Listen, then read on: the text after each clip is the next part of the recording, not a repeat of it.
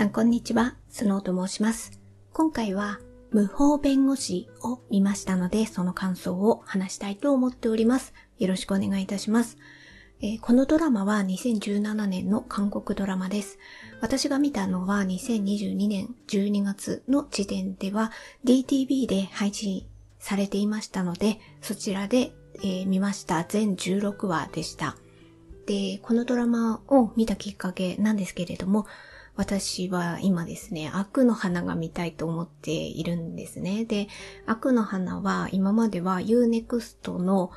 あの、レンタルですね。あの、ポイントを、1話に対してポイントをいくらか払うと、それで見れるっていうような状況で、見放題ではなかったんですよ。で、それが、12月からちょっと変わって、もう確か Unext では見れる見放題に切り替わったかなと思うんですけど、えー、それとともにネットフリックスでも配信されるっていう情報がちょっと見つけまして、で、それの配信がまだあと数日間配信まであるんですね。で、私はネットフリックスの配信で悪の花を見たいと思っていますので、えー、それまでの配信が始まるまでの間に悪の花はイ・ジュンギが主演していて、私、イ・ジュンギの作品を今まで多分見てないんですよね。で、その間に、じゃあ、イ・ジュンギの他の出演作を見てみようっていうふうに思いまして探したら、この無法弁護士を見つけたので、あの、悪の花を見るまでの間で、なんかサクッと見れそうだなっていうふうにちょっと感じましたので、えー、見ることにしました。で、えー、ここからはですが、あの、感想を自由にお話しさせていただくんですけれども、それに伴って、ちょっとネタバレ的な話も私してしまう可能性があります。ですので、もしこれからこの無法弁護士を見たいとか、なるべくネタバレ的な情報を入れたくないと思われる方は、あの、こちら、あ、ここでストップしていただければと思います。ではまず簡単なあらすじの方からお話しいたします。幼い頃人権弁護士だった母を目の前で殺され、母方の叔父で組織暴力団のボス、デウンの下で育ったポンサンピル。成長した彼は、法と拳を巧みに使い分け、組織暴力団の弁護士として能力を発揮していた。そんなある日、差出人不明で一冊の手帳を受け取ったサンピルは、復讐の時が来たことを確信。18年ぶりに生まれ故郷既存市に戻ることに、その町こそ母が殺された因縁の場所だった。同じ頃、不当な判決を下した裁判官に歯向かい、半年の業務停止処分となった弁護士ハ・ジェイは、父が住む既存市に帰郷。そこで無法ローファームを開業したサンピルに出会う。J の気の強さを買ったサンピルは彼女を事務長にスカウトし、既存市の、あ、既存市長殺人事件の容疑者弁護に乗り出す。実はサンピルの目的は18年前の事件の鍵を握るある人物に近づくことで、という、えー、話です。では、えっ、ー、と、まあ、ざっくり、あの、見た後の感想として、あ、こんな感じのドラマだなっていうのは、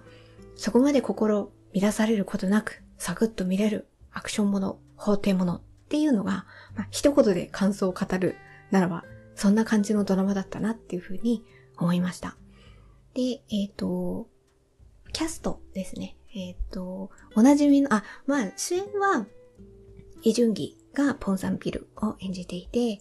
で、えっ、ー、と、ヒロインがソー・ジェイえっ、ー、と、ハジェイ役がそう、あ、違う、ハジェイ役がソ・イエジです。はい。で、えっと、私、あの、こう、出演者を見たときに、まあ、主演級の人は、ああ、この人だなっていうのは分かったんですけど、だんだんストーリーが進んでいくと、他の出演者で、あ、この人前、なんか違うドラマで見たことある、みたいな風にね、思うことがよくやっぱりこう、ドラマを見ていく回数が増えれば増えるほど、そういうのが、あ、これにも出てたな、みたいな風に思ったりして、で、今回それで気になった人、そういう意味で気になった人は誰かというと、えっとですね、まず愛の不時着の出演者が私二人出てたなっていう風に思っで、その二人が気になったのは、えっと、これはですね、どっち、ど、どちらかといえばではなくて、えっと、もう、あの、敵役ですね。敵役のアン・オジュっていう、まあ、敵役がいるんですけれども、まあ、ポンサンピルのね、お母さんの殺しに直接関わった人っていうところで、もうサンピルの敵役みたいな状況のアン・オジュの、えずっとね、右腕として、なんか手下的な、右上的な存在としてずっと近くにいた人がいて、あ、その人が、あ、あの人だと思って、えっ、ー、とですね、この人は、誰だったかな？役どころは、えっ、ー、と、即クアンドン役で、この人がチェ・テフンで、えー、この人は、愛の不時着のヨンゼリの一番上のお兄ちゃん役。まだ兄二人いたんですよね。で、まだいい方とされたお兄ちゃんの役どころの人が、えー、これにも出てました。だからなんか、こう、調子よく、その場になんか取り繕ってちゃっかりいるみたいな意味では、まあなんとなく愛の不時着な感じも、まあこっちの無法弁護士の方が先のドラマなんですけれども、まあまあ、ポジションとしてはなんか同じような感じの人だな、なんていうふうには見てました。あとはもう一人出ていったのが、民主党代表っていうことで、チョ・ヨンジュン役の、えー、っと、チョングクファンが、この人か。この人も愛の不時着の、こちらはですね、リー中隊長のお父様役でしたね。総政治局長でしたよね。あの時の役どころでは。だから出てきた時も、ああ、この人はお父様だ、みたいな風に思って、えっと、こっちでも、なんか、後半の方に出てきましたね。もう敵役の方の、なんか、まあ、その、一番の、あの、悪い人として、じゃ裁判官っていうのがいるんですよね。だからその人とつながりを持つ人っていうことで、はい。あの時はソーセージ局長をやっていましたが、えー、今回のこっちのドラマでは民主党代表っていうことで出ておりました。あとはですね、あこの人もいたなと思って、あの、ウヨンウ弁護士は天才肌のお父さんウヨンウのお父さんとしてはいい役どころでしたが、今回はちょっと嫌な裁判官っていうところで、すごいね、インパクトは最初からあったのは、えっ、ー、と、ハジェイが、あの、さっきもあらすじでちらっと言ったんですけれども、不当な判決に、えっ、ー、と、不当な判決だっていうことでね、ちょっとそう、歯向かって殴っちゃうんですよね。で、その殴られた人が、あ、ウヨングのお父さん役の人だ、みたいな風に思いました。で、この人は前私が、あの、ポッドキャストの感想でも配信したことがある、魔女の法廷で、そのポッドキャストも配信してるんですけど、そこではね、その話題は振らなかったんですけど、この魔女の法廷でも、ちょっと嫌な、多分上司役が、として、こっちでは検事役でしたね。それとして出てたなっていうふうに思って、まあ、あるところでは、いいお父さんっていう役どころでも、やっぱりね、違うところではね、まあまあ、違う顔を見せる役どころもや、やるよねっていうふうに思いながら見てました。あとはもう一人ですね。もう一人は、えっ、ー、と、ビ、ビンチェンツォのドラマのマンションの住人役の一人も、この無法弁護士に出てて、で、それ、それは、あの、後にまたこの話はすると思うんですけど、ちょっとね、チンピラが 絡んでくるんですけど、そのチンピラの、一番喋るチンピラがいて、クムガンっていうのがいて、その妹役のクムジャ。途中から、まあ序盤の方で出てくるんですけど、途中からこう参加する感じになっていくんですけど、その人がヴィンチェンツォにも出ていて、でも、この無法弁護士の妹役として見たときは全然ピントは来なかったんですよ。で、あの、なんかこの無法弁護士をね、見ていくと、なんかこれヴィンチェンツォっぽいなーっていう感じもちょっと感じる部分があって、それでなんかヴィンチェンツォの情報も見てたら、そこで、ああ、この人出てんだ、みたいな、あっちもこっちも出てんだ、みたいな風に、それでやっと気づいた感じでしたね。なんか、ヴィンチェンツォは、マフィアのボスなんですよね。だから、もうちょっと、なんだろうな。えっ、ー、と、えー、こっちは韓国版みたいな感じ？で、こっちあっちは、かたやイタイタリアでしたっけ？イタリアのマフィアの弁護士の、えっ、ー、と、ヴィンチェンツォが、こう、でもなんかスト、ストーリーっていうか、そのなんか軸になってる部分、なんか法だけでは解決できないこともあるんだぞ、みたいなことも、なんかヴィンチェンツォではやっていて、その感じがちょっと無法弁護士とも、あなんか似てるな、みたいなところはちょっと思いました。で、まあ、これらが、この、あおなじみのキャストというか気になったキャストですね。で、ここからは、えっ、ー、と、良かった点と、ここがもうちょっとって思う点を挙げていこうかなと思います。良かった点は、序盤からストーリーがわかりやすいっていう点ですね。これはどうしてかっていうと、あ目的がまず明確なんですよね。ポンサンピールがお母さんを殺されたっていうことで、その復讐っていうところが大きな軸になってこのストーリーが流れてる。で、この復讐相手は誰かっていうこの敵役がもう最初からはっきりしてるんですよね。あの、そのお母さんのエピソードがもう最初から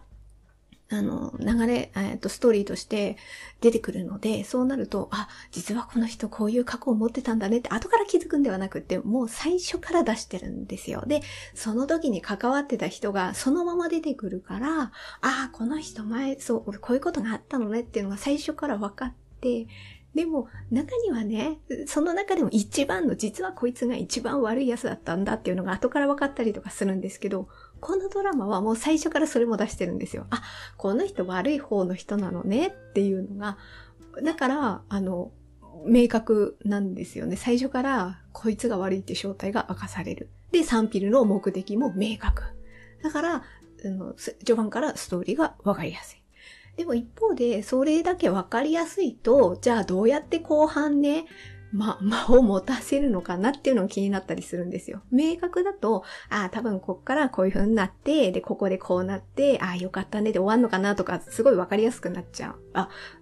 い、あの、序盤としてはいいと思うんですけど、あの、見やすいからいいとは思うんですけど、じゃあそれをね、一番最後のストーリーまでどうやって持たせるかっていうとこがやっぱ腕の見せ所になってくると思うんですよ。どのドラマにおいても。で、そうなった時に、このドラマに関しては、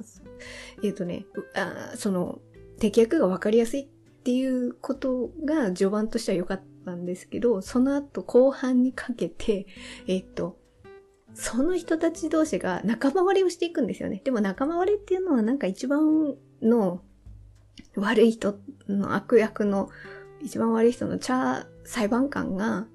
都合のいい時は、この人を利用して、で、都合が悪くなると、その人に、えー、罪を着せたりとか、切り捨てていったりとか、そういう感じの人なんですよね。だから、そうなると、本当にこのチャー裁判官に最後までずっとついていくのか、それともサンピールの方にちょっと肩を持つ方に行った方がいいのか、みたいなところで、悪役の中でも、こう、揺れていくんですよね。で、えっ、ー、と、今日の敵、えっ、ー、と、昨日の敵が今日の味方みたいな感じに、時々だったりするんですよ。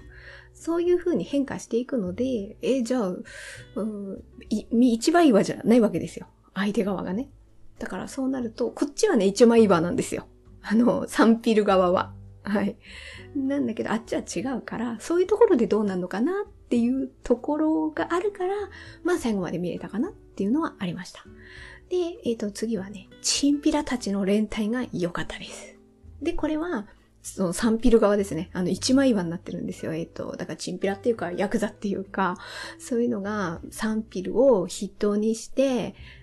ちゃんとその連帯感があって、で、テンポも良くって、ちょっとクスッと笑える感じもあって、で、さっきも、あの、キャスト、おなじみのキャスト的なところでもお話しさせていただいたクムジャ。クムチャは途中から入ってくるんですよね。で、男ばっかりの、まあ一応職場なんですよ、そこは。その職場の中において、J は一人女性だったんですよね。で、その中に、クムジャが入ってくると、どういう風に絡んでくるのかなっていうのは最初気になったんですよ。で、なおかつクムジャって一番最初に出てきた時にサンピルを見た時になんとなくサンピルに一目惚れしてる感じなんですよね。で、そうなると、え、J との関係もどうなの？みたいな風に私は最初思ったんですが、結論を言えば、クムジャがすごいなんか、すがすがしい感じだったんですよね。で、あの、その、えっ、ー、と、職場の中にきちんと溶け込んでいて、で、結構しっかりもしてるし、で、時に J を、あ、途中で J をね、家に泊めてあげる感じになるのかな、確か。だからまあそこで二人のシーンもちょこっとあったりとかして、どっちかというと、なんか J を支えるみたいな感じになってるんですよね。それがね、結構すがすがしくって。で、一応ちゃんとは言うんですよ。あの、嫉妬はしてるけど、みたいな。でも嫉妬はしてるけど、あなたたちはお似合いだから、みたいなことも言ったりするので、うん、でも、あ、でもっていうか、だから、なんか変にね、なんかライバル意識を持って、こじれていくと、それはそれでどうかなって思ったんですけど、そういうのがね、こっち側にはなかったんですよね。だから、あの、そのシーンが楽しく見れたから、そこは良かったなっていうふうに思いました。で、あとはですね、ソジあ、ソイエジか。ソイエジが、まあ、とにかく綺麗よね。で、前、えー、前で私見てたのは最高だけど大丈夫だけを見ていました。この人の出演作の中で。あの時は、なんかやっぱり怒ったりとか、ちょっとこう冷たい表情をしてることが多かったような、やっぱりどうしても印象はあるドラマなので、だから、それの印象があってこれを見ると、あ、こんな風に弾けた笑顔も見せるんだっていうのが分かったので、一応まあ J も幼少期にお母さんを行方不明にして、あ行方不明になってしまったっていう過去を持ってる女性としては登場してるんですけど、ほら、あの、一番最初にね、あの、不当な判決が出たってことで、こう殴って業務停止になるじゃないですか。ああいう感じで、こう、ガッツがある系の女性だったりするので、私はヒロインはそういう女性だと、結構こう見やすいなっていうのがあるので、だから、そういう意味でもね、笑顔があって素敵だなっていうのも思ったし、えっ、ー、と、ガッツある系の女性だなっていうのも思ったので、よかった。そこが良かったなと思いました。あとはイ・ジュンギは、アクションシーンがやっぱたくさん見れるっていうのがあるので、結構キレキレな感じのアクションが見れますので、まあそこは良かったんじゃないかなっていうふうに思いました。あとは、親のめんどくさい介入が少ないってことですね。で、親のめんどくさい介入って、で、私やっぱカントラを見る上において、どういうとこが気になるのかっていう一つ、その中の一つの中に、親の介入めんどくさい問題っていうのがあって、で、これが強すぎると、私もドラマ見てるとわーって思うんですよ。でもカンドラが好きな、好きっていうことはやっぱね、漏れなくそれがついてくるんですよ。ドラマの中で親の介入っていうところの なんか問題がどうしてもついてくるから、なんかそれがないドラマだけ見るっていうのはやっぱ不可能なんですよね。で、その中であったとしても、まだ見れる。まだ納得するっていうんだったら、私は全然見れるので、これはそのタイプだったんですよ。で、ないわけではないんですよ。親の会にはあるんですよ。ないわけじゃない。でもそれが、あの、こう反対してくるようなね、こと反対したり意見が違ったりっていうのが途中であるんですよ。やっぱ J 側の方ね。J のお父さん。あと J のお母さん。まあそういう、それぞれで、なんかちょっとあるんだけれども、でもね、反対したりとかする理由がわかるから、そこの理由に納得すれば、めんどくさいまでは思わないんですよね。だからね、あの、そこまでめんどくさくなく見れました。ちなみにお父さんと J がね、ちょっと意見の祖母が出てきてしまうのは、やっぱチャー裁判官についての印象がどうしても変わっていってしまうからなんですよね。映画、映画じゃないや、このドラマのね、最初を見ていただくと、J も、J のお父さんも、チャー裁判官をとても慕っている、尊敬している。二人ともそういう気持ちなんですよ。で、あの、父と娘の関係もいいわけですよ。まあ、お母さんがね、行方不明になってきたから、そこで、から二人三脚でやってきたっていうのもあるから、非常に仲のいい親子なんだなって最初からわかるんですけど、サンピルとジェイが、まあ、一緒の職場になって、サンピルの、まあ、ちょっと、その、チャー裁判官とのやりとりとかで、あれって思うことが出てくるわけですよ。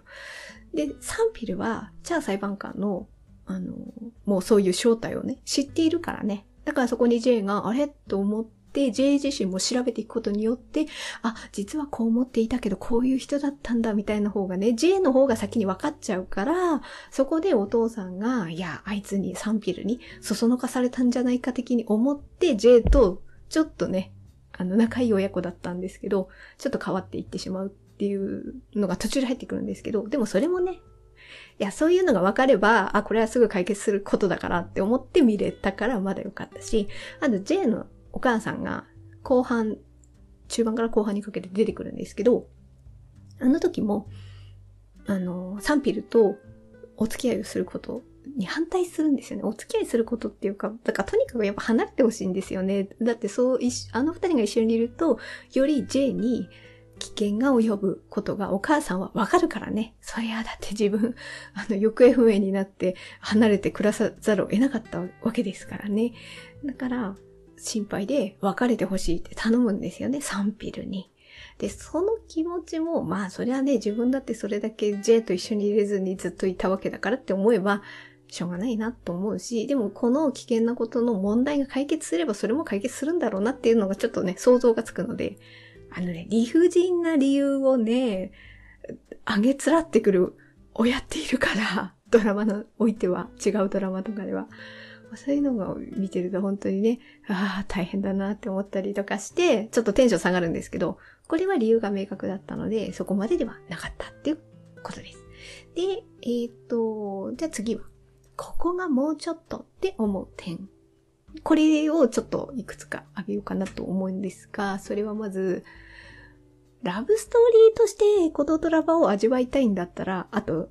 ラブストーリーだと思ってこのドラマを見たら、さ、そういう要素もあるんだろうなって思って見たら、あ、ちょっとそれはイメージと違うんではないかなっていうふうには思いました。あの、例えばテレビ局とかの、あの、ネットのこのドラマの紹介のページとかをちらっと見たりとかすると、胸キュンロマンスとかって書いてあるんですよね。で、私は今までそのカンドラのラブストーリー、ラブコメとかも見てきましたけど、いや、そんな胸キュンロマンスとはこれは言えないぞっていうふうに私は思いました。だから、これはですね、見る上において、でも確かにね、伊集院と、そう、イエジが出てるってなったら、いや、なんか、あ、二人のラブストーリー？え、結構見れんのかなってもしかして思っちゃうかもしれない。かもしれないから、そこはですね、やっぱりね、イジュンギの法廷アクションものだっていう、こう最初にね、そ、そっちを初期初期設定としてというか、そういうマインドを持った上で見た方が私はいいんじゃないかなっていうふうに思います。あの、ラブストーリーも見たいって思ってみるとちょっとこう肩透かしを食らってしまうと思うので、まあそれだったらもうちょっとラブストーリーの良さも、だからまあ、もうちょっと見たかったなって気持ちはないことはない。ないことはない。でも、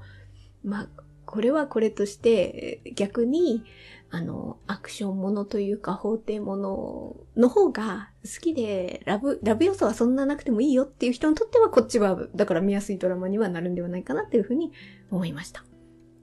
で、あとはもう一つは、えー、ここがもうちょっとって思う点として、まあ、さっきもちょこっと J の母親の話したんですけど、J の母親、行方不明の母親が中盤ぐらいだったかなで、こう、現れるんですよね。でも、いや、それだけでも、あ、お母さん生きてたんだみたいな話で、もうそれだけでも成り立つと私は思うんですけど、ストーリーとしてそこから J の母親がチャー裁判官のマッサージ師として家の方に侵入して、侵入していくっていうか近づいていくんですよね。で、それは、あの、まあ、情報をね、得るためだからとか、まあ、あるんでしょうけど、その、その流れがちょっと私としては突飛すぎっていうふうに思いました。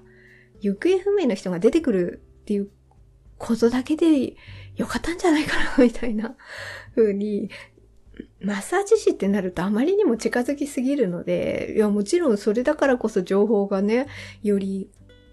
あの、わかる部分があるっていうか入ってくる部分があるって言われればそうなんですけど、ちょっと近づきすぎじゃないっていうふうに、あの、危険すぎないっていうふうなことの方が、私ちょっと印象が強くなっちゃったので、そうなるとね、そっちに聞い取られてね、え、このストーリーどうよっていうふうに私ちょっと途中で思ってしまいましたので、だからそこがね、もうちょっと違う、まあ、情報をね、何かいるにしてももうちょっと違う方が良かったんではないかなっていうふうなことが、まあ、ここがもうちょっとかなっていう思う点としてありました。はい。ということで、えっ、と、えー、今回は無法弁護士の良かった点、良かった点と、ここがもうちょっとというふうに思う点を、ちょっと私の感想としてお話しさせていただきました。まあ、総合をしてみれば、まあ、最初でも言いましたけど、そこまで心乱されることもなく、サクッと見れるアクションもの、法廷ものだなっていうふうに思いました。だから、あ、だからというか、あの、きっかけでも言いましたけど、悪の花を見るまでのちょっと何日間かあるから、その間にサクッと見れるのあるかなって思ってこれを選んだので、そういう意味では、ああ、ぴったりなドラマだったなっていうふうに私の中では思いました。はい。ということで、今回のポートキャストは以上となります。最後まで聞いていただいてありがとうございました。程よい一日をお過ごしください。スノーでした。